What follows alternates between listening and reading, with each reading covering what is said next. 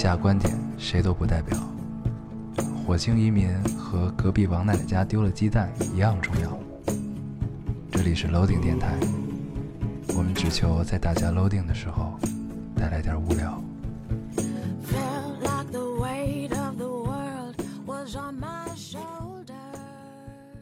大家好，欢迎收听 Loading Radio，我是老高。我是杨欧，新的一期又跟大家见面了，非常开心。非常开心。嗯，不知道这一期大家听到我们现在的开场和声音，有没有感受到有任何的不同呢？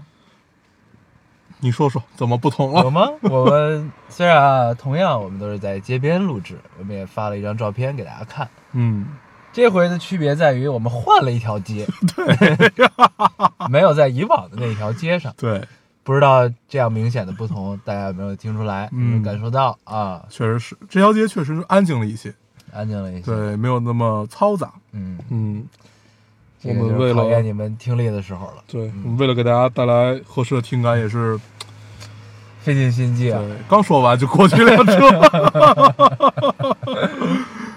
很 遗憾，很遗憾，习惯性打脸。我们绕遍了整个北京城啊，终于找到这样，为什么明明说的是周末，但是我们却在周一更新？嗯，现在是周日的晚上，嗯马上过了十二点。嗯，就是因为我们绕了两天北京城，把整个的周末全部浪费在了路上。对，嗯，加了四箱油对，啊，加四箱油能绕绕遍北京城啊？不太可能。对，对，加了四箱油啊，嗯。终于这个找到了一条合适的街，发现呢离我家并不远，啊，这条街只在 我们家开车两分钟的路程之内，在在我们两家之间，对 对。对，很有意思。很近，嗯啊，也不知道这四箱油是干嘛去了，对。我们上周，我们上周跳了一票，嗯，上周确实有些忙，然后我们也是一拍即合，说那这周很愧疚，但并没有什么办法。对，没有办法，对这个生活总是很无奈啊，对很，艰辛，确实是，总会有一些我们身不由己的事情嗯，和无可奈何的事情，对，嗯所以就一拍即合啊，一拍即合。选择了跳票。行，对，所以这期我们一定好好给大家一个满意的补偿啊。好嘞，嗯我，们就靠时长吧。其实我们最近的时长一直都很好啊，很感人。最近的时长基本都能聊个一个小时左右。对，嗯，再也不是用梁祝撑时长的事儿。我曾经有一回，因为我们只聊了四十分钟，啊，我就用了一首《梁祝》，那首那首《梁祝》三十九分钟，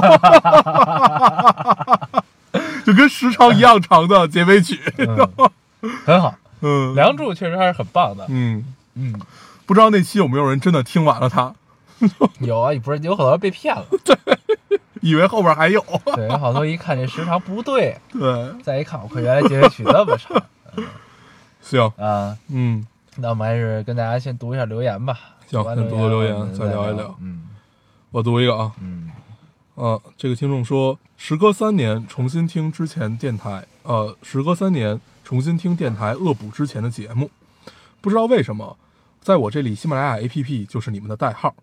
那天下其他应用推荐了喜马拉雅，用了一秒钟，我猛然就想起你们俩来了，把 APP 就下回来了，发现错过了很多节目，但是我唯一的关注还是你们。在网络的世界中，有很多的地方没有变，还是挺开心的，继续恶补去了。嗯，嗯，三年以前，那真是好久。确实是啊。那咱们嗯说明咱们呢，嗯，就不不不太符合现在互联网时代的节奏。对所谓叫快速迭代，对，我们并没有做到这一点。我们是一个慢综艺。啊对，发现这个三年前这个没有区别跟现在好像没有什么区别。嗯，这可能也是我们独到之处。对对去的地方。确实想了想，我们跟三年前也没有什么太大区别，嗯，唯一的区别就是嘉宾少了一些。对，因为都用完了，对吧？确实用完嘉宾都用完了。我们还曾经想过要不要这个请嘉宾，嗯，就在我们那个跟去跟念念看电影的时候。对记得这个我们后边跟大家聊啊。对，我们可以琢磨琢磨这个事儿。对，还想过，嗯但是后来呢，又觉得不知道已经这么久不请嘉宾了，突然请一个，那我们是不是以后也要没事请个嘉宾呢？对吧？给了自己压力，对，感觉压力又很大。那倒不会。嗯，你读一个，读一个啊，嗯这就是说，老高大黄，你们好，时隔很久，我终于留言了。我已经从初二听到大一了，从第一期到二百四十四期，我的生活真的因为你们改变了不少。感谢你们给我带来了这么多有意义的电影和综艺，因为真的学到了很多。听你们说北京，终于我也来到了，把《北京四季》三版都重新听了一遍。我很喜欢现在的生活，有自己所热爱的东西，每天繁忙充足。唯一遗憾的是，我没能把你们分享出去。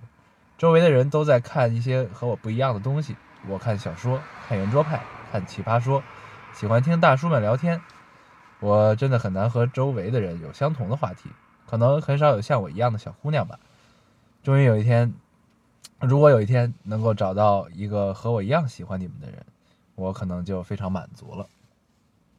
嗯嗯，没了。嗯，嗯，大一，对嗯我，还挺喜欢这个留言的。很好，嗯，写的很全面，很全面，而且情真意切，很开心很。真挚啊。嗯，希望有一天你能找到一个像你一样喜欢我们的男朋友，那就更好这不。就两全其美了吗？对，嗯，女朋友也可以，女朋友也女朋友可以也可以啊，都可以这，个社会是多元的。对，嗯，无所谓你来读一个，啊。我读一个，嗯嗯，这个听众说，老哥要，我有个疑问，你们是如何确定是不是真的喜欢一个人呢？我是真的诚心发问（括号虔诚的不得了）。嗯，没了。你是怎么确定了呢？这确实挺难的对，啊，这个一定没有一个没有标准答案。对。然后我还想再读一个，他其实可以回答你，就是回答的很微妙。嗯这个听众说的是，这个听众一看特别活泼，他的这个留言里充满了那种卡通的那个符号，就是颜文字，不不不是颜文字那种表表情，嗯对，比如说一个围巾啊，或者一杯茶，一个吉他，一片树叶，类似于这种。他说的是这样的，他说冲上我的暖手宝，泡起我的香奶茶，打开我的小手机，滋溜，呃，躺进我的羽绒被，躺进我的羽绒被啊，人间天堂，我来了。嗯嗯，我为什么会觉得这个留言可以回答这个呢？就是你保持一个自己很舒服的一个状态，再去想这个人或者再怎么样，也许你会得到一些答案。嗯，对，先让自己舒服，让自己舒服比较重要。嗯是，就是我觉得这这个确实是一个某个角度的答案，就是你，你比如说你觉得你喜欢他，但是呢，你你就是你跟他在一起吧，你老纠结老觉得不自在、嗯啊，或者这这个不舒服，就是总得挺耗神耗耗时耗力的那种感觉的话，嗯那可能就是这事儿不太对，可能哪儿出了点问题，嗯，对吧？但是这事儿，就咱们想想啊，就是如果在谈恋爱里边，我觉得保你你会有点别扭是正常的。谈恋爱之初是这样的，啊啊，对，再就你真的进入到像邓婕、张国立那种，估计就不会。那不会，对，就是你你你不能说你金婚 有一帮有四有 有四个骑骑着给大家解释一下啊，有四刚才有四个骑着自行车的人从我们面前骑过，飞快的骑过，飞快的骑过，而且穿着一样的衣服，做着一样的动作，扭来扭去，都是银色发亮的羽绒服。对实在没有忍住。说回来啊，说回来，呃，说到就是我们无法说你就结婚十几年、二十几年这种状态，我们说就是你谈恋爱，比如你同居刚开始，就大部分情况下大家都不舒服，都是有一点尴尬和有一点无所适从存在的，对，但是你就对很在乎，对吧？你会很嗯在很在乎他，在乎他的感受。这个就更难受。对，嗯然后嗯我想想，哎，我本来没截那个留言，然嗯后但是我刚才看到了一个，我觉得可以回答一下这个问题，对也可以回答一下，我找一下啊，稍微。好的稍等啊，你先跟大家聊会儿。行，我接着跟大家聊刚才聊过去那四个，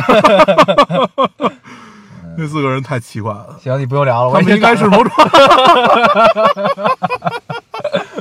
嗯，我是一个救场型 MC，你说那四个 我不想说了，你赶紧读吧。四个一人从发廊出来，对对对，我是想说这件事儿。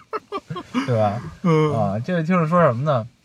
这个我不知道是他自己写的还是他抄的啊。嗯这个不重要但是我觉得可以回答。嗯这位听众说，这个千万记得天涯有人在等待，路程再多遥远，不要不回来。然后呢，他留了一张图，这张图上呢也是一段话，他说：“你说世上哪来那么多一见如故、无话不谈？不是因为，呃，不过是因为我喜欢你，所以你说的话题我都感兴趣。你听的歌我都觉得有意义，你说的电影我都觉得有深意，你口中的风景我都觉得好美丽。不过是因为我喜欢你，嗯嗯，嗯，是吧？这种状态我觉得也是可以某种程度上回答这个问题的。对。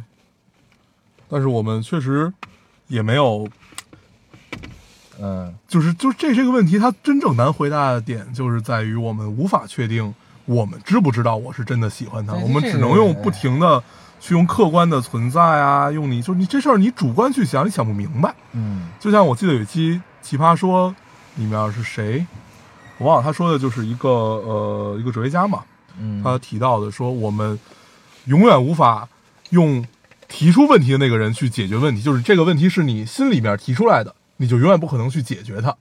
对，嗯嗯，其实是是这个样子，嗯，所以我们会找了很多客观上面的也好，或者佐证吧，找了一堆佐证也好。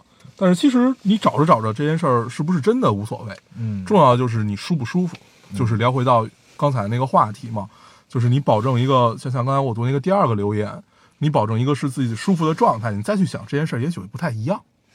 嗯，对，反正我觉得衡量一你是否喜欢一个人的角度和标准太多了，对，对吧？就是嗯有的时候可能就是简单的一瞬间。嗯，你来读一个，我读一个啊，哎，该我了吧？哦，对，该你了。嗯，等会儿啊。这位听众说，呃，老高大黄，距离考研还有一个月，我好像还没有准备好。昨天是无比崩溃的一天，和男朋友吵了架，一个人蹲在楼道里大哭。我不理解为什么当我在当我在尽全力维护这段感情的时候，他冷冰冰地说：“我不知道你在想什么。”所有人都可以不理解我，但是他不行。嗯，我没有眼友，呃，一个人在大雪天摔倒了，擦擦眼泪，拍拍雪，继续走，我好难受。嗯，嗯，没有眼友，就是没有考验的朋对友是吧？嗯，这是一个吐槽她男朋友，顺便觉得自己现在的处境很难受的一个。很惨。嗯，嗯，我看到这个，你知道我想到了一个什么画面？嗯，呃，第一期的那个《奇遇人生第一季嘛，》，就不是第二季，就是最新的这个，就是哦 Baby 那去的那哦期啊。嗯咱不评价这期大家觉得好还是不好啊，嗯就是里边有一个画面 嗯看得我特别感动。嗯就有一个画面，就是这老大爷嗯，骑车，这老爷子，老爷子，嗯然后他穿过一个隧道的时候，嗯，哦，歪歪扭扭的那个，呃不不是歪歪扭，扭，他就正常穿过一个隧道。嗯然后这导演吧就特坏，你知道吗？他这个摄影这个构图就看得我特别感动，是什么呢？他就很努力的 在骑这辆自行车，但这个隧道特别黑，没有灯，嗯只有隧道尽头有一点光。嗯然后呢，这不就是一个斜的纵深的构图吗？嗯就是你能看到老头儿在骑车，你也能看到周围一片黑暗，嗯，但是你又能看到远处那一点点的嗯嗯嗯，尽头的微光传来的光，就特别好。就是这个感动在于什么呢？这个其实就是一一个一个隐喻，嗯一个一个一个答案，或者说一个预言，嗯对吧？就是告诉你，其实，在你走向成功之前，在你走向光明之前，你总会经历一片这个伸手不见五指的黑暗。然后，但是你不要忘了自己的方向，对吧？你要嗯朝着那个方向走，即使周围一片漆黑，嗯，你总会看到那一点光亮在你眼前逐渐的放大，对逐渐的走到尽头。对，对吧？这个还是挺好的，所以嗯我就想用我看到这个画面来鼓励他，鼓励这个很好听众的姑娘啊，嗯这个加油，加油都！会过去的。你现在只是在光明前的黑暗中对，奋力前行而已。而且他读留留这个留言的时候，到现在应该已经过了两周了，嗯应该已经马上就要考试，嗯 考研顺利。嗯嗯，加油！嗯我读一个啊，嗯这听众说，写在订婚前，明天就要订婚了。相比他的兴奋和重视，我仿佛就像是别人的事情，内心毫无涟漪。呃，谈恋爱一年，我依然没有感觉，所有的决定都是基于三十岁的岁数到了，爸妈真的很着急，他也不错，不然也没有比他更合适的了。算了，就这样吧，这样的想法。每周出去约会就像是例行公事，我也不知道订了婚会有什么变化，可能是在我这儿依然什么变化都没有，也许结了婚也没有什么变化。我可能这辈子也就这样，没有心动，没有激情，就和一个合适的男人合伙搭伙过日子吧。有人会问，你真的不爱他，你就分手啊，别委屈自己啊。哎，其实我做出结婚结婚的决定，所有的一切是不想让爸妈伤心，而我自己也被小城市里三十岁不结婚的压迫喘不过气来。既然自己做了决定，那就只有咬自己咬牙坚持吧。嗯嗯，就是来吐个槽啊。嗯，嗯我觉得既然决定了，就是吧，就不要再想太多了吧。啊，我是觉得是这样嗯，啊。你觉你你是不这么觉得的？我我会觉得，但是我有点不太想说，嗯。就是因为我观点其实跟你一样的，就是既然这件事儿已经决定了，那实际上你现在再去做什么，你伤害的人变多了，实际上是。嗯，你除了会伤害的人变多，你实际上也会伤害了自己。那如果是这样的话，不如先试一试吧，嗯，嗯。对吧？对，推荐你去看《小欢喜》啊，啊。最近我们交流过啊，就是嗯。这个看了《小欢喜》之后，因为我们都特别害怕结婚，就是我们都是一个恐婚主义者。嗯对，然后呢，但是反正我看完《小欢喜》之后，我觉得，哎，其实看了这个，你会觉得结婚也并没那么可怕嗯啊，有这么一种感觉，就是嗯你会有有人去支持你，有人去陪你共同面对一些难题啊。嗯这个只有家庭能给你这个东西，只有只有你结了婚之后才会有这个。当然，你父母对你的支持是另一个维度的支持啊，嗯不太一样这个东西。对，所以就是这东西，其实要是你就看这时候，你就会觉得，其实家庭就是结了婚之后，这个东这种纽带、这种羁绊啊，还是还是挺牛逼的。嗯，对，就是对，你仿佛就是也面对这种困难，以前你只身一人面对的时候，和当有一一一个家庭跟你一起面对的时候，这感觉是不一样的。对。对，就是还是还所以是挺好的。包括看像《幸福三重奏》啊，它是让你看到了婚姻的各个的形态嘛，嗯各个不一样的。我觉得以时间的长，就是结婚时间的长短来论他们的形态，可能不是，其实其实不是我我的想法，我觉得可能就是真正婚姻中不同的形态，嗯，他们可能随着时间的流逝，他们去发展，最终也不会变成，比如说那不可能，朗朗他们最后就变成了张国立夫妇这个样子，我觉得不太会。所以其实我觉得，与其说咱们是恐婚主义者吧，就是更多的是我们不太知道婚姻到底都有什么形态，因为我们看到的大部分情况下是来自自己父母的婚姻，嗯，对，其实和我们身边父母的婚姻吧，嗯。基本是这个样嗯。子。对。哎，但是那个我正好昨天在看那个小欢喜，嗯。昨天看到三十多集了。嗯。然后呢，里边你记得有一段是那个方一凡想艺考，然后嗯那个方圆就背背着童文杰去给他弄艺考。啊，我记得。然后有一段呢是他们约着去见小妹儿老师嘛，那个乔卫东的女朋友对，是吧？见乔卫东女朋友。然后呢，方圆要去超市，然后就拉着乔卫东一起去超市，俩人碰上陶虹了，对，就那段。嗯，然后那段呢，乔卫东跟方圆说的那段话，我觉得对对对对，特别好，对那段话很好说的，特别对。嗯他说什么呢？他就说这个，就是就是他其实主主旨是说他跟小妹儿，他觉得可能不太合适，嗯为什么呢？他就说俩人在一起吧，你你都能想象出来一个画面，你都能脑补出来一个画面，就是俩人在结婚之后在一起是一什么画面。对，他呢，你说你脑补这个方圆跟童文杰在一起，那不就是童文杰训你吗？嗯对？吧？就是然后这个这个你们俩就是一强一弱，对吧？然后呢，就是互不行的夫妻，你能想象出来这个画面。嗯。然后呢，你说乔卫东就说，那我你像我跟宋茜，嗯，不是说的是那个那谁？刘劲儿跟季胜利。对，啊，他俩呢就属于比较像的那种夫妻。嗯。他俩脑补出来的画面呢，就是可能俩人坐一起，相敬如宾，一块儿看看书，对。啊，要不然一块儿看电视，嗯。就都能脑补出来。你像他跟这个宋茜在一起，那不就是宋茜骂他嘛，嗯。对吧？然后怎么怎么样，怎么怎么样，就都能脑补出来画面。但他说他跟小妹儿在一块儿的时候，他就没法脑补出来这个画面嗯啊。然后方圆就及时插刀说：“能脑补出来，你俩不就双人瑜伽吗？”嗯 对对对，就是我觉得这个是对的，嗯，就这个，对，就是你看合适与否，就是你其实你你都能 picture 出来这个画面，其实是很重要的。是某一种生活的智慧，对，就是嗯是一种状态，对对？吧？你像你看《幸福三重奏》，你也能就是看到他们的画面，你觉得这是一真的，对这是一可信的画面，对，对吧？就是这个这个，我觉得可能也是婚姻的某种，魔力，嗯嗯挺有意思的。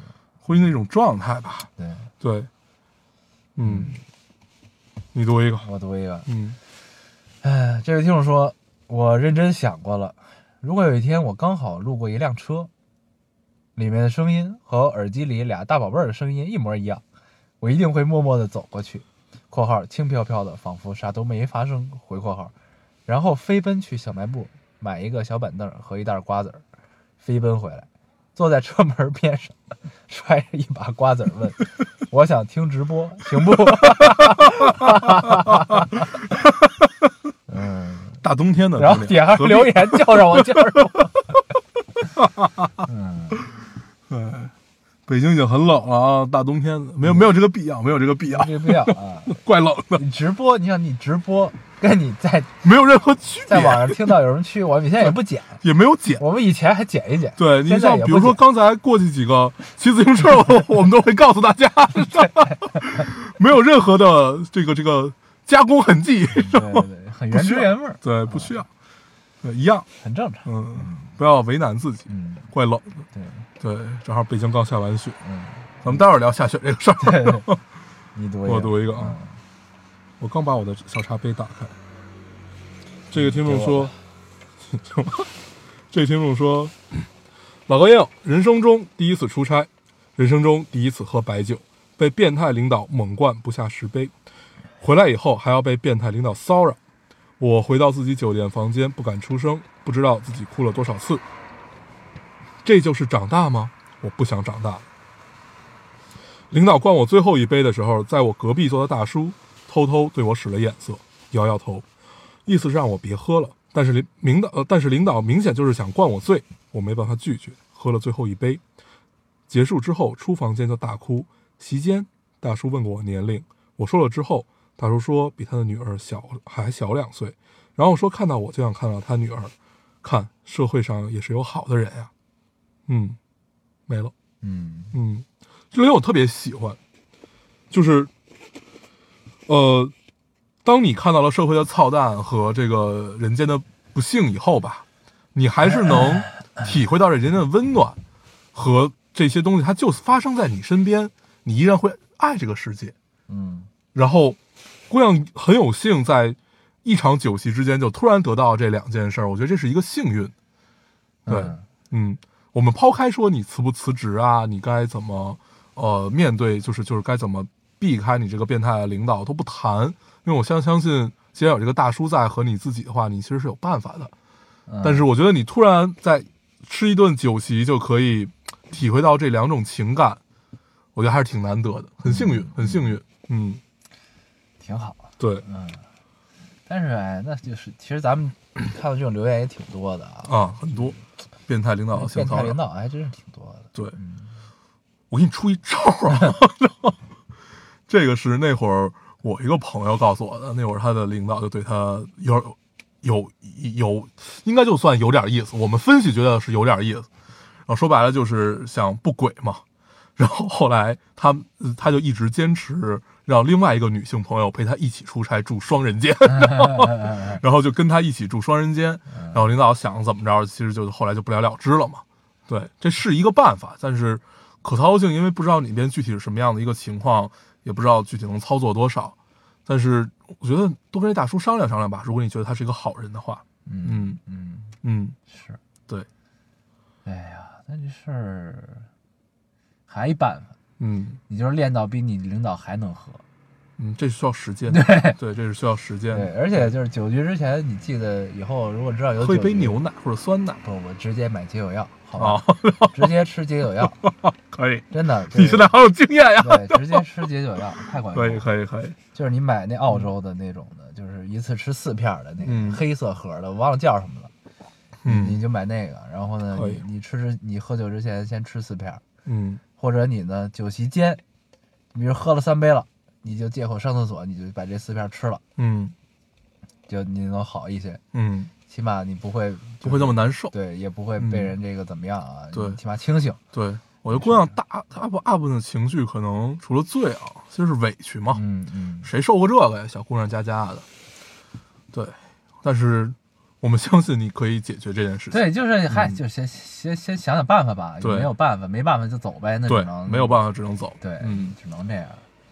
哎呀，社会，但是还是很幸运的，你在一顿饭可以见识到人间冷暖，对是要感谢。人人生就是体验嘛，对，你也体不要验这些。嗯，你也不要觉得长大就是这样，也不都是这样啊，对就是这这可这是这虽然是挺普遍的一事儿吧，不都是这样。对，对，但不都是这样，就是还有善，比如一个大叔。我觉得就是幸运，不能叫幸运，就是可能我觉得也大部分人也不一定都遇上着过这种事儿，对，对吧？就是也只就是赶上了，嗯，而且这领导吧，我觉得他也就是可能就是喝多了，可能也就是有，哎，我我我们不不不替领导找找理由了。是，但是就这样吧但确实这事儿挺恶劣的，对但，是这事儿很恶劣。嗯对，但是就是这事儿欺负很欺负人嘛，本来就是。对，但是反正我是我总我的总有一个观点就是呢，这事儿它本质上是恶劣的没有问题，嗯但它肯定也没有你想的那么恶劣。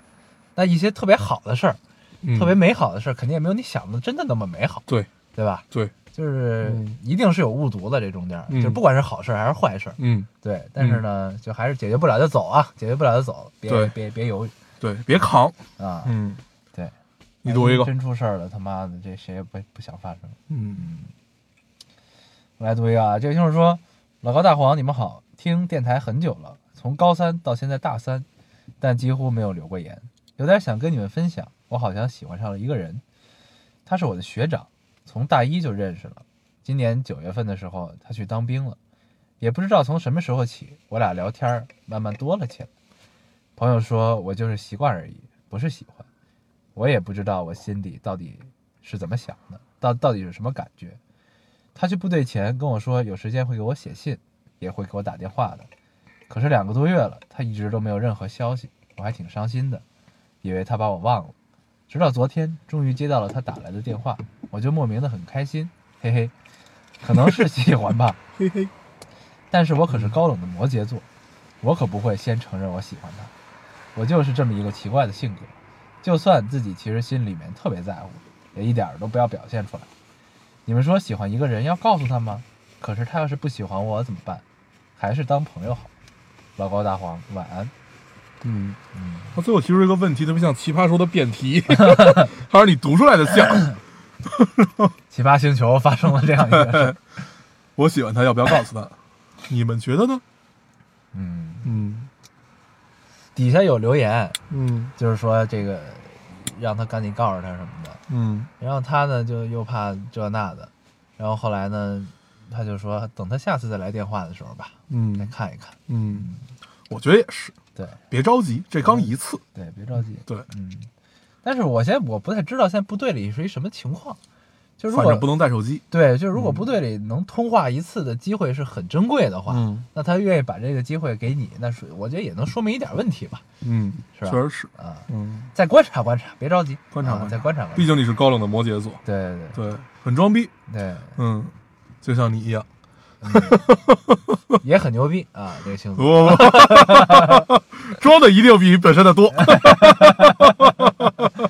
对对对，嗯这个对，是这个我我很能理解摩羯座啊。嗯再看看，再看看，别着急。嗯，嗯，对总有那么一个契机告诉你和一个信号告诉你啊。对，如果这说坑节没出现，可能就意味着不太行。嗯，对对对。他就是这么过多，这这么多年，所以才孤独终老。所以姑娘，你自己斟酌啊，自己斟酌，别别老慎着。对对对，我读一个啊，嗯这个听众说，呃，等会儿啊，哎，哦这儿呢，最近挺压抑的，很多不好的事情突然涌现出来，抑郁症、自杀、家暴、心源性死亡。每当看到呃，每当看到一条这样的新闻，就感觉有点难受，可能是自己圣母心吧。想到这些每天发生的事情，就这样开心不起来，我可能也快抑郁了，找不到这样开心的事情了。只希望二零一九快快的过去吧。这一年不好的事情太多了，老高要你们要好好的。嗯，我突然我就想，好像每年的年底都会发生一些悲伤的事情，嗯，是不是？说明这个世界的底色它就是悲凉。对，就是从基本好像就是从十月份左右开始，嗯，然后就会发生一些悲伤的事情，尤其社会上吧。嗯去年比如说，哎，金庸是什么时候去世的来的？好像也是嗯秋秋冬交际这会儿，我我具体忘了啊，嗯反正就感觉去年好像是好多人都去世，嗯。然后今年到快年底的时候，又发现有一堆特别，就你对你就你就基本就是打打开网络，没有任何好消息，嗯。哼，就很难受，嗯。嗯，基本就是这个样子。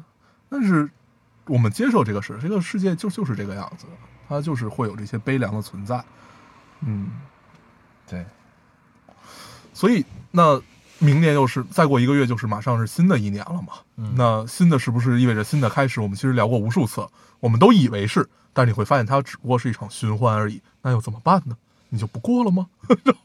你还是要心怀阳光，守守着那一点微光去冲它也好，去守着也好。就像刚才老高提到的那个骑自行车的老大爷，嗯他其实他是守着那一点微光，因为你在骑的时候，它可能我们在镜头里看，它是一个不变的一个小亮点儿，然后以非常缓慢的速度在慢慢变大。实际上，你与其在说，与其说是向着它去冲刺，不如说你就是守着它，慢慢的往前走，嗯，就是这样一种感觉。嗯，对，那世界的运转大概如此吧。嗯，嗨，这事儿正常，正对常。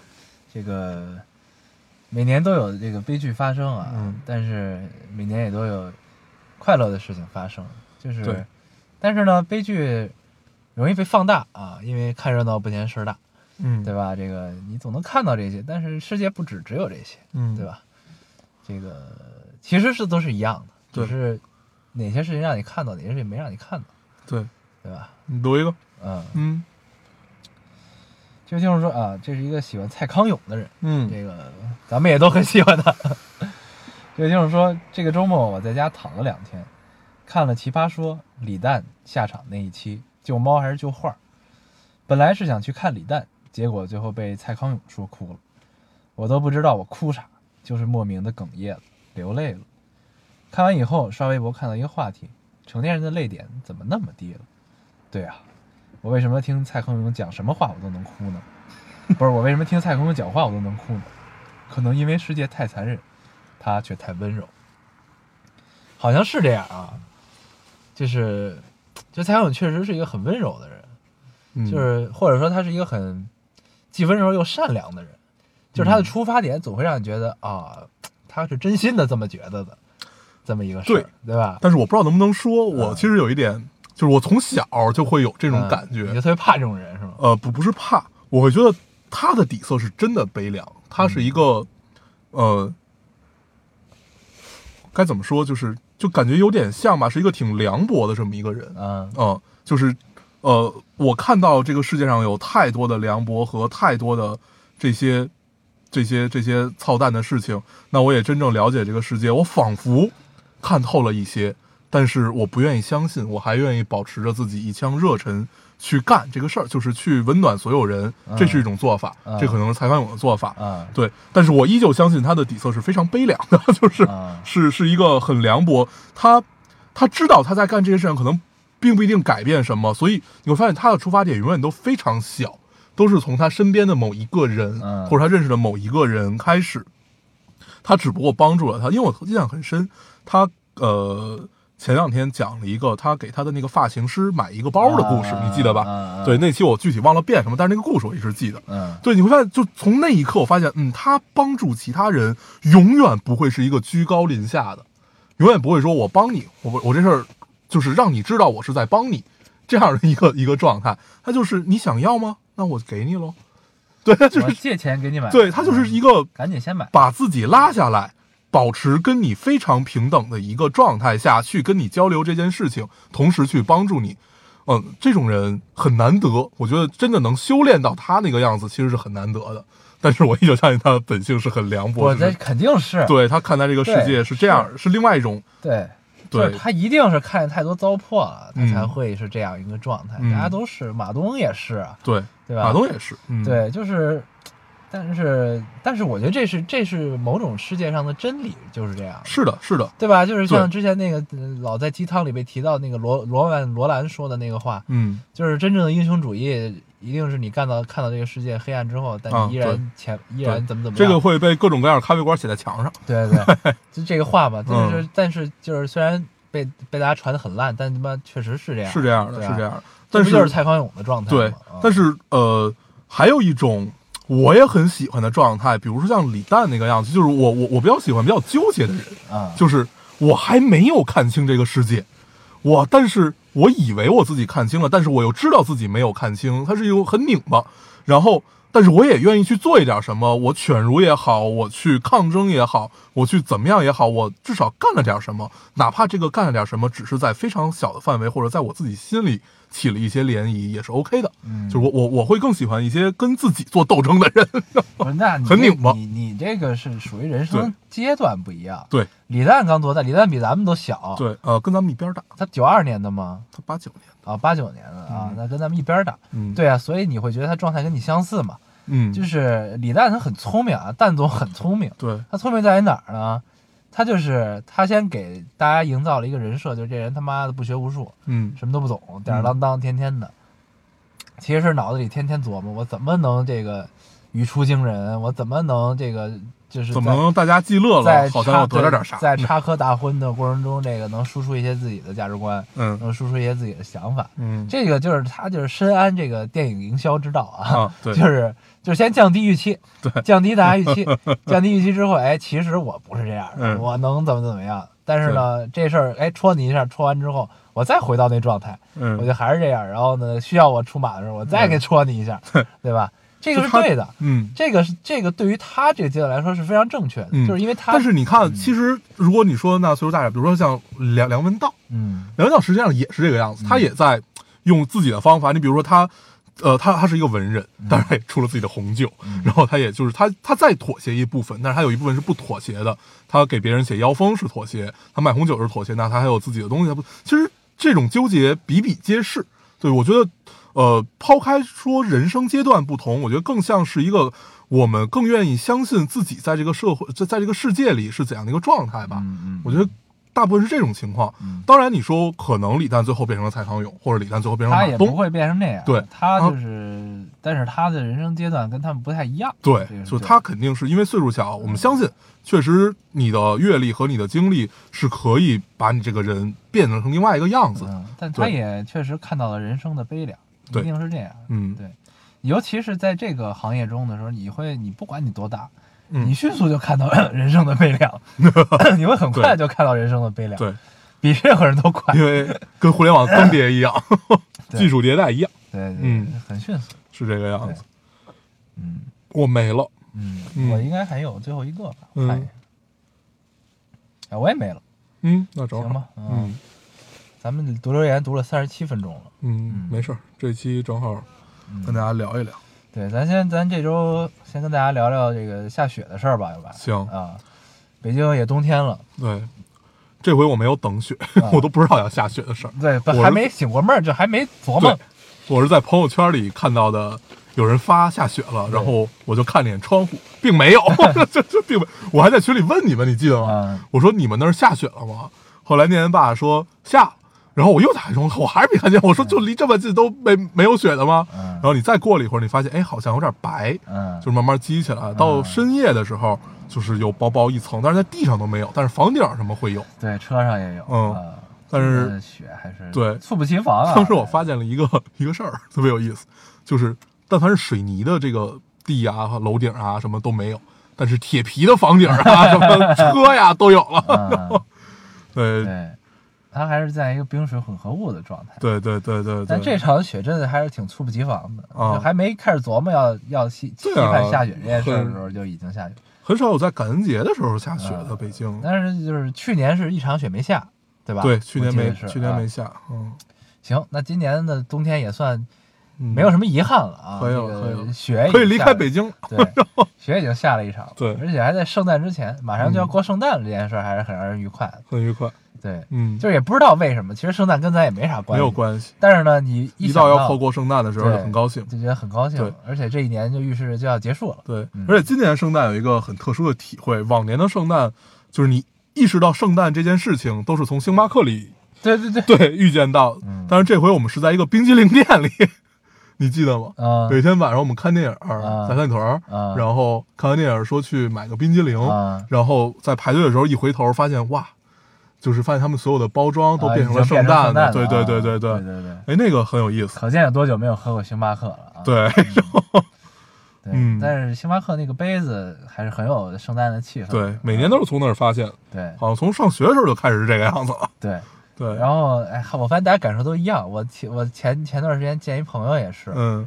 我们俩就去买杯咖啡，然后他说，每次感觉要到圣诞的时候，都是在星巴克的杯子上看到的。嗯，每次看到这个红杯子，就告诉我这一年要结束了。，对，嗯，是的，给了自己一个意向，对，一个意向，真的是 很有意思。一年就要又要结束了。嗯，说回到初雪啊，嗯这一初雪，反正 第二天基本就没了。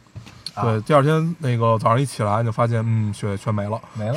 嗯然后我不知道郊区可能还有啊，或者嗯没有人踏踏的地方，就是没有人人迹人迹罕至的地方可能还有，嗯。但是我们目之所及其实是没有了。的。对。对，来得快，去得也快，像一场梦。那这场雪其实我没什么感觉，嗯，因为不大，不大，根本没有还积起来。得够大才行。嗯就是我我喜欢看雪，其实不是看地下的雪，就是看它飘在你车前面，或者你在家里飘在你雪呃窗前的那些，嗯，就是你甚至它落下来的时候，你能看到那一片雪花的样子，嗯，那是很美的。嗯对白茫茫一片，对，特别好。嗯每次下雪都仿佛下了雾的那种感觉，对特别舒服的。对。嗯，然后我看到一个段子，说到那个呃《冰雪奇缘》这个营销手笔之大，让北京下了场雪，嗯 说的很有道理。可以。对，对，那说到冰雪奇缘，咱们就可以跟大家你看我现在是一个多么合格的孩子。对对呃，我们还跟陪念念去看了一场《冰雪奇缘》啊，《冰雪奇缘二》对这电影，我们很期待陪念念去看。对，然后中间我们也一直在观察念念对对对对对这个片子的感受。嗯啊，因为念念通常看这种电影一定要看配音版嘛，因为他还小。对但是我们我们因为我们看的是一个观影计划的那种，嗯，所以但是他他就没有这种呃配音版，他只有原版。那念念也能看，然后看的也挺高兴。嗯你发现他懂了，就最后他看完了之后，他那个总结特别对，对，就是问他，他他没有说这一部讲什么，他不会说这些，但是我们会问他，比如说你会更喜欢第一部还是第二部？他说会更喜欢第二部。问他为什么呢？他说第二部感觉大家都呃更勇敢，对对，更勇敢。对，哎，觉得嗯对可见迪士尼他们这帮人啊 啊，有多妈的啊，给给孩子传递的多么准确，你 也看不懂 看不懂内容，你就能知道他们更勇敢。我操，啊嗯，，太棒太棒。这确这个体验还是很好。对，，电影讲什么我已经忘了。我也忘了，反正就是五个元素嘛。对啊，电影讲什么我真的忘了。发现发现 Elsa 是第五个，对，然后但是很好，看的很高兴。嗯，对，这个还是不错的。嗯因为念念盛装出席啊，穿着全盛装套的 Elsa 的衣服就出现了，最后抽奖也抽中。对，抽了一些奖，嗯，很高兴。很愉快，很圆满的一个结束。对，对，就也是为什么，就是我们也是因为看这个电影才想跟看跟这个观影计划看电影，才想到请嘉宾这件事。对，因为这个观影计划这个 主持人主持人也是主主办吧，啊他是创创始人。嗯，是一个这个挺是挺贫的人、啊，对，很有意思。啊，喜欢融梗，喜欢对 对，喜欢融梗。喜，欢就是把两个没有关系的事情融成一个梗嗯，啊，不管好和坏都对融融在了一起。对，呃，是一个挺有意思的人。嗯然后呢，这个我们有一个朋友就一直好，因为他有收集很多玩具，对一直好奇他好仿佛又不用工作，对但他玩具又很贵，他到底是干什么的？对，而且发现他好像跟网络上大 V 都认识，对因为经常会请来一些什么古代白话这样的嘉宾。对，然后就怂恿我们去请他来当嘉宾，好知道他到底是什么工作。嗯对我，我之前在电台里跟大家提过，说我最近看了一些观影计划的电影，还挺有意思。嗯，看了有半年，你会发现这个人还是真的蛮有意思。有意思，有意思啊！他是一个有机会促成这件事，对，聊一聊，跟他聊一聊，对他问他到底是干什么 很有意思。嗯嗯，嗯，行。嗯然后我们还看了一些这电影，我们就聊到这儿吧。行行我确实忘了他讲什么，反正反正挺好的，啊，挺好的。但是你说他低幼吧，也没那么低幼，对，但是就真的不太容易记得。哎，但是反正挺好看的，对，啊还行。然后我们说，就是我们这周不是这周，就是这两周看的第二个电影，在院线的，叫什么来着？利剑出鞘，对，利剑利刃利刃出鞘。嗯对，大美队和零零七的前任零零七的，嗯对这个电影，嗯，嗯，这是一个这个的逻辑推理的电影啊，悬疑，对，一个侦探电影，嗯，嗯，很有意思，很有意思，很有意思。对，看的很高兴。但其实我现在也忘了他讲了什么了它其实就是讲善良拯救一切的故事嘛。啊，那倒是，对对就是，但是呢，就是你说这个情节设计有多么没有，巧妙 啊，多么什么也没有，嗯，没有，基本靠表演。对，但是呢，就是这片子仿佛跟那些推理片又不太一样，嗯你有这感觉吗？嗯，就是，就是你说它像阿加莎吗？它其实也像，啊，就是我看，我看，我看，就是因为看之前你跟我说是反阿加莎的嘛，嗯，然后，然后，然后，然后，然后后后来我看了一篇影评，也说他反阿加莎，我是真没明白为什么反阿加莎，因为在我的概念里，反阿加莎呀，或者反那个福尔摩斯这一套东西，它应该瞄准的是真相不止一个，就是是另另外一个反侦探小说的这么这么这这么一个文学存在，这对我来说，说的反阿加莎应该就是他们在之前就告诉大家凶手是谁，对，然后慢慢去推理出来这个故事嘛。对但是这个就觉得这就算反了，而且你没发现这片其实最后咱们有剧有剧透了啊，有剧透了啊，这个想看的还是嗯。这个先先停啊，然后我接着说，嗯，这你没发现其实最后没凶手吗？啊，最后就是没有凶手，对，其实没有凶手，对其实没有凶手，对，嗯，就是可能是因为这个才是反阿加莎，嗯，这阿加莎都是有凶手，就一定会找到一个凶手，有可能，啊，嗯，可能是这个，都是有方案动机，啊。但是最后是没有凶手，对。嗯。但这个片子吧，反正我觉得就是可能真正不太一样，就是它的价值观的传价值观的传递，啊，就是它真的是贯彻了，就是你善良一定有好报，对对对，是吧？对，一定要善良，对，你只要好人善，好人有好报，对啊，你只要在那几个时间节点足够善良，你就可以获得这个世界上最好的、最物质的东西，很好，嗯，对，你说这片子它也没有说多扣人心弦，多紧，就这片子，你说它好吧，就是你看完很爽，嗯。你但是你真正想想，它的爽点都不是来源于它的情节或者剧本有多么的好，或者它的剧情有有有多棒，它真正的好就是来源于它的表演，嗯，就是比如说我我就看到另外一个美队让我很高兴，嗯，哦，另外一个大美队，对，零七演的也不错，嗯，零七也很好，对，嗯，揣着南方口音，对他明明是一个英国人，非告诉人家是南方口音，肯塔基州的南方口音，对啊。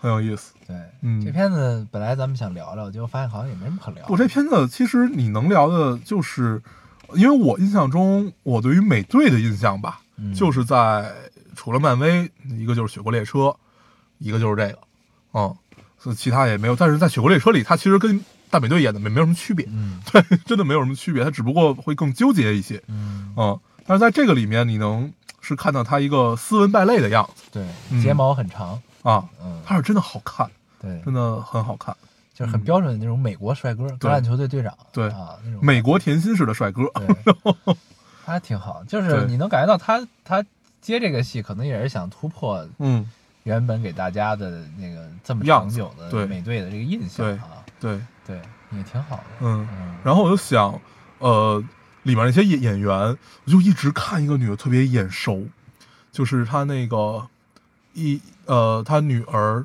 是在上上的什么呃现代文学解构主义的那个啊啊，她她妈，我就想这个女的是那个谁？寡妇对，那个嗯寡妇。然后我就想她是谁？后来我终于想起来了，她就是前一阵我给大家推荐的《遗传厄运》的女主角，因为长得太大众了，真的没有反应过来。啊，原来是这样，对她演过，就之前就前几期给大家推荐那个恐怖电影，叫有点《实验》。性质的那个是吧？呃，不是，有点实验性质，那个叫都是一个导演，那个叫《仲夏夜之梦》。啊，对，第一部叫做《遗传厄运》，啊，第二部第一部，对，啊第一部叫《遗传厄运》，很好，很好，讲派蒙的，嗯嗯，就是那个一个邪神吧，嗯嗯，对，一就再再再推荐一遍，可以看一看。然后喜欢看恐怖电影的可以看一看，嗯嗯，很好看。对行这个《利刃出鞘》这电影，就是我我看我关注那些公众号，好多都是强推嗯，强推这个戏，但是我觉得倒也没有那么这个就没有好到让你觉得就是呃有有过什么什么什么这个样子的东西，但是它也就是我觉得在期待之内，哦，对，但是也没什么太大惊喜吧。对。对，就觉得就是它这个局也不是特别精妙，你感觉？嗯。啊，比如说大家可以看一本东野圭吾的小说，叫《布鲁特呃布鲁斯特的心脏》，那本书是我目前看过东野圭吾里面最薄的一本，它一定不是最好的一本，最薄的一本。但是那边提出了很多东西，让我觉得很有意思。他提出很多杀人手法，嗯什么这些乱七八糟的。你说那个有凶手吗？那个好像也没有凶手，但是他也有凶手，他是这这样的一种氛围，也很有意思。就如果大家喜欢侦探小说的话，可以看一看，叫布鲁、布鲁特斯还是布鲁斯特的心脏，嗯，很薄，很快就能看，一晚上看完了。然后，对行，对，这就差不多了吧。嗯，行，我觉得咱们重点可以跟大家聊聊那个哪个？玲珑，哦，对对对，忘了这个事儿了。玲珑，对，这个我觉得是这两周我们最高兴的，最高兴的一件事儿，这是老高有一天晚上推荐给我的，对，已经快十一点了。嗯，你跟我说看了一个特别牛逼的动漫，看了一个国漫，对，一个啊。特别牛逼的国漫。看完之后震惊了。叫《玲珑》，啊，然后我就我就我就去 B 站看，然后看完第一集的时候告诉我，哎，要充会员，然后我发现哦，原来我已经不是会员了，然后我就哎我就为这个再充了一遍会员，很好看，真的很好看，对，嗯，这个我一晚上看到了，我几点再给你发？三点多吧啊，再给你发，我说我看完了，停不下来，它一共就加上终章一共八八八集，八集嗯，啊，一共八集，对啊七集啊七八集吧，啊，就这个样子，出的就是确实有点慢，嗯但是制作真的很精良，很精良。作为动漫来说啊，它已经不输很多国际上的漫画。对，，它有点像这个游戏 CG 的这么这么这么一个感觉。对，而且它那个嗯。发丝那个质感做的，对发丝质感还很好还是还是不错的。嗯，看这个就是我觉得男生看可能就是因为满足了我们很多的从小到大很多的喜好，一切想象基本好像都集合在这对个，末日、废土、啊。克苏鲁、啊，机机甲，然后这个对蒸汽朋克，然后还有集权，嗯，然后还有各种各样的，基本就是满、啊满足了你小从小到大看到好多动漫，就是你在这个动漫里，你说它有多么多么的优秀的剧本儿，倒不至于，它就是集一个大集合，但是融合的很完美。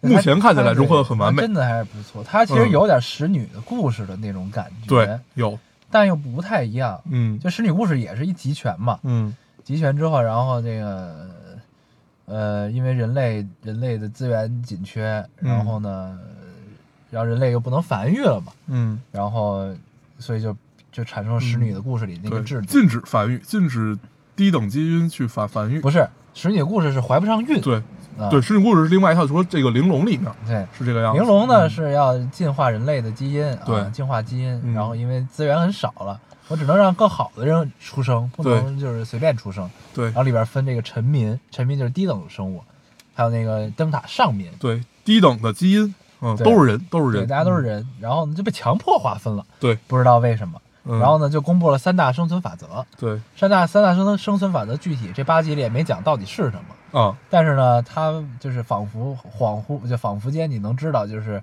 摒弃掉一切所有旧社会的家庭关系，家庭关系这块就没有爸爸妈妈兄弟姐妹了。对，有一个集成社会，对，只有这个灯塔上民和臣民这两个区别嗯。啊。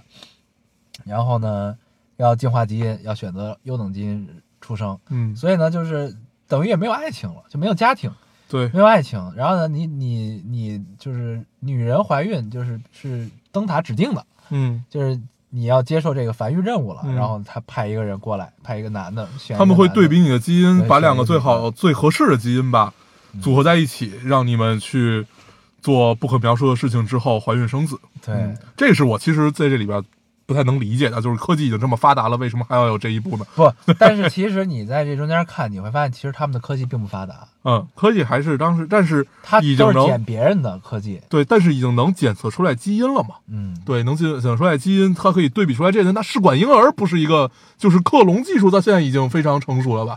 对，就只不过因为人类社会不被允许，就是法则道德不对允许嘛。但是已经是废土了，那是不是可以干这件事儿了？那就是不用非得依靠人类的性行为去 延续生命。嗯对，是嗯，这个里边确实能看到好多好多的影子，但是都不重要。它真的让你看得很爽，它的打斗场面啊，一切都让镜头你觉得设计特别好，嗯对都很舒服。嗯然后我还又去看了这个工作室之前做过的一个叫《幻境诺德林》，只有一集。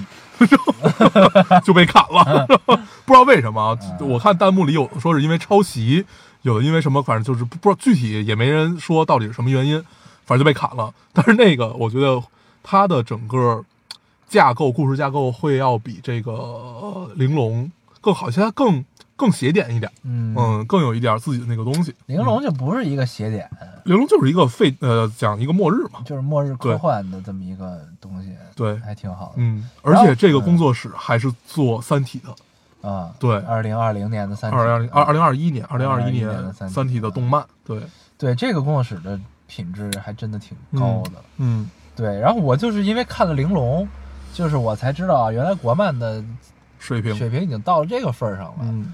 然后，然后我又那个那那个那个是等于看玲珑之后，我又疯狂的看了一些国漫。嗯。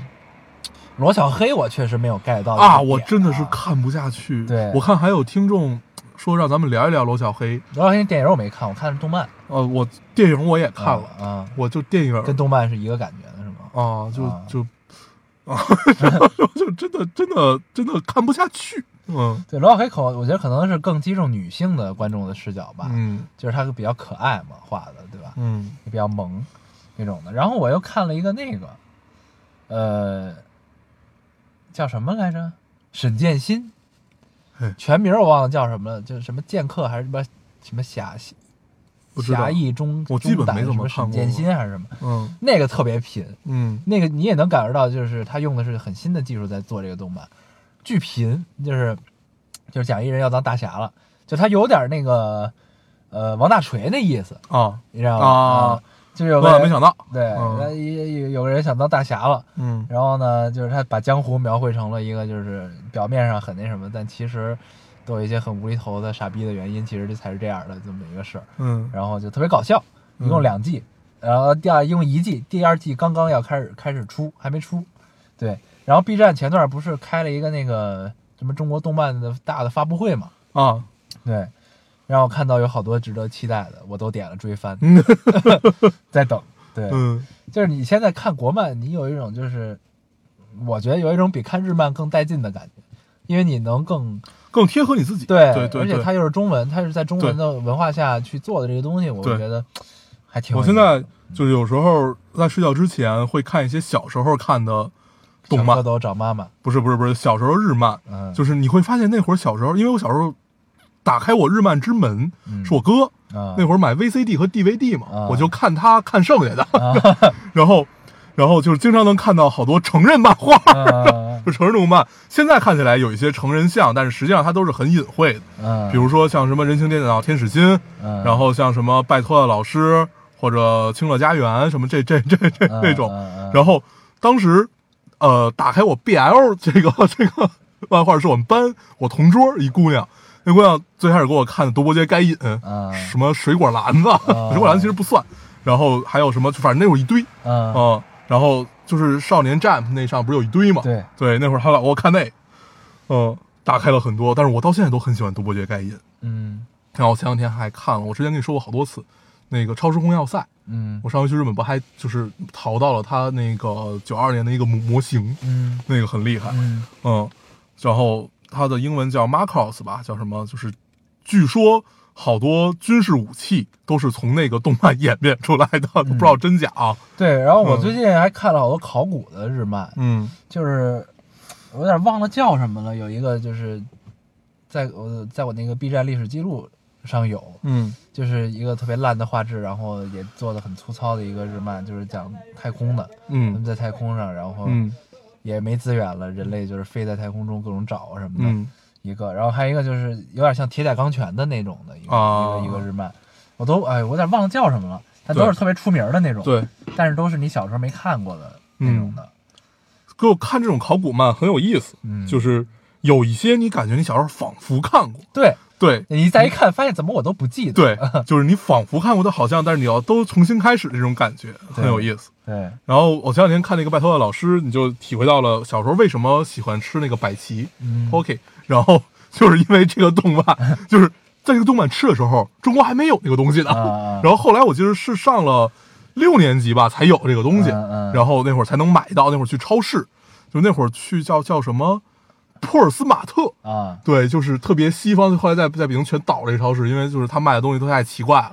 就他比如说卖脸盆一下卖你十个，他们是西方的那种，啊就是就是一个一个一个当趟，然后就是你必须开车去一趟，然后买买回来够半个月用的东西，嗯它是这种这种这种那种超市。但是有一阵儿在北京很流行，对对，然后都去过对，然后那会儿我记得我跟我妈 就老去，然后我就买一堆 Poke，我觉得当时初中胖就是因为那个，Pocket，然后后来出了两百两百利兹两还有种 Pocket，对，有上半半儿的，一还有种是那种夹心儿的，，对嗯它，然后你会发现就是很奇葩，一个呢是夹心儿的，嗯，就是饼干裹在外边儿；对一种呢是把芯儿裹在饼干上，对，然后呢盖在上边儿的。我最爱吃的是抹茶味儿的，嗯，嗯，都是一样，对，那个特别好吃。对，啊嗯，咱们说回玲珑啊，啊，玲珑大家真的可以去看一看，如果喜欢这个风格吧，刚才我们说的那那那一些，而且但是它里边的姑娘们基本 没有胸小的，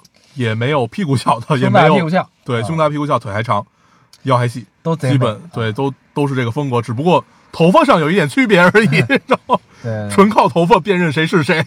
但真的都挺漂亮的，对都很好，都很好啊。嗯。我喜欢染冰，嗯，嗯，我喜欢红扣，还有静南，嗯。静南也很好，静南也很好。嗯。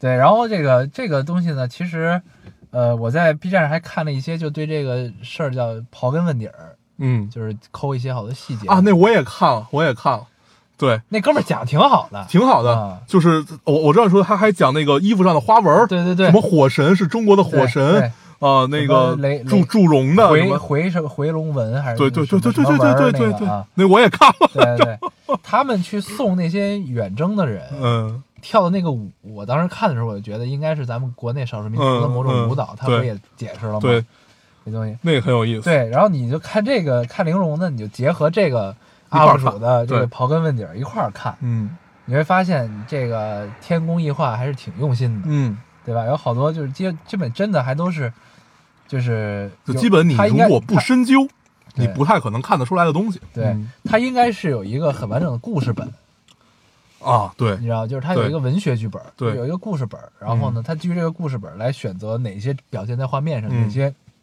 隐去，嗯怎样怎样，嗯，这还是挺好。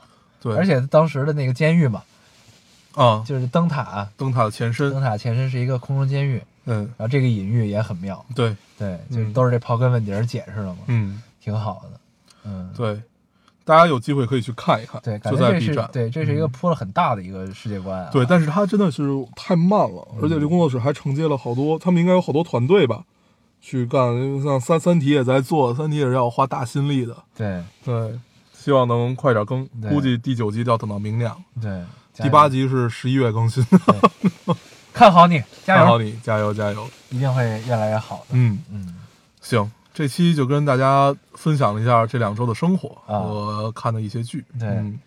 咱们到时候可以跟大家讲讲爱尔兰人、和好莱坞往事。好，莱坞往事这俩，反正都还没看呢，对。但是已经有资源了啊。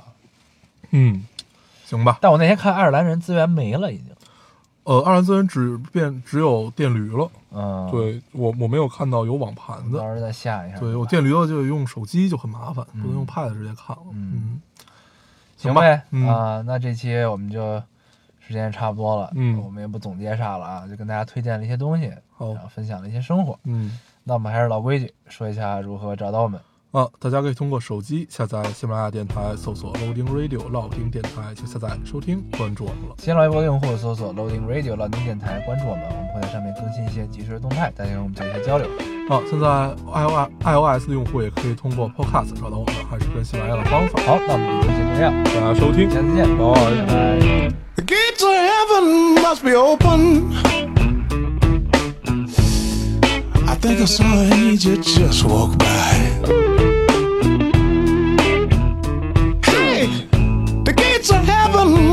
open. I think I saw angels angel just walk by. I heard a blind man scream and say, Now there goes a sight for my soul eyes. There goes a sight for my soul eyes. Now there goes a sight for my soul eyes.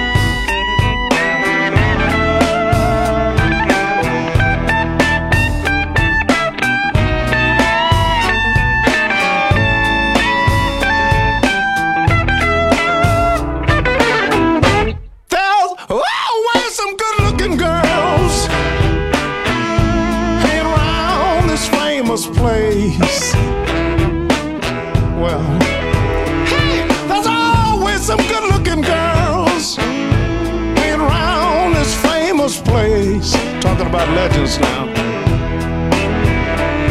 Oh, but this particular one looked like something from outer space. She looked like something from outer space. What kind of woman is this? Mm-hmm.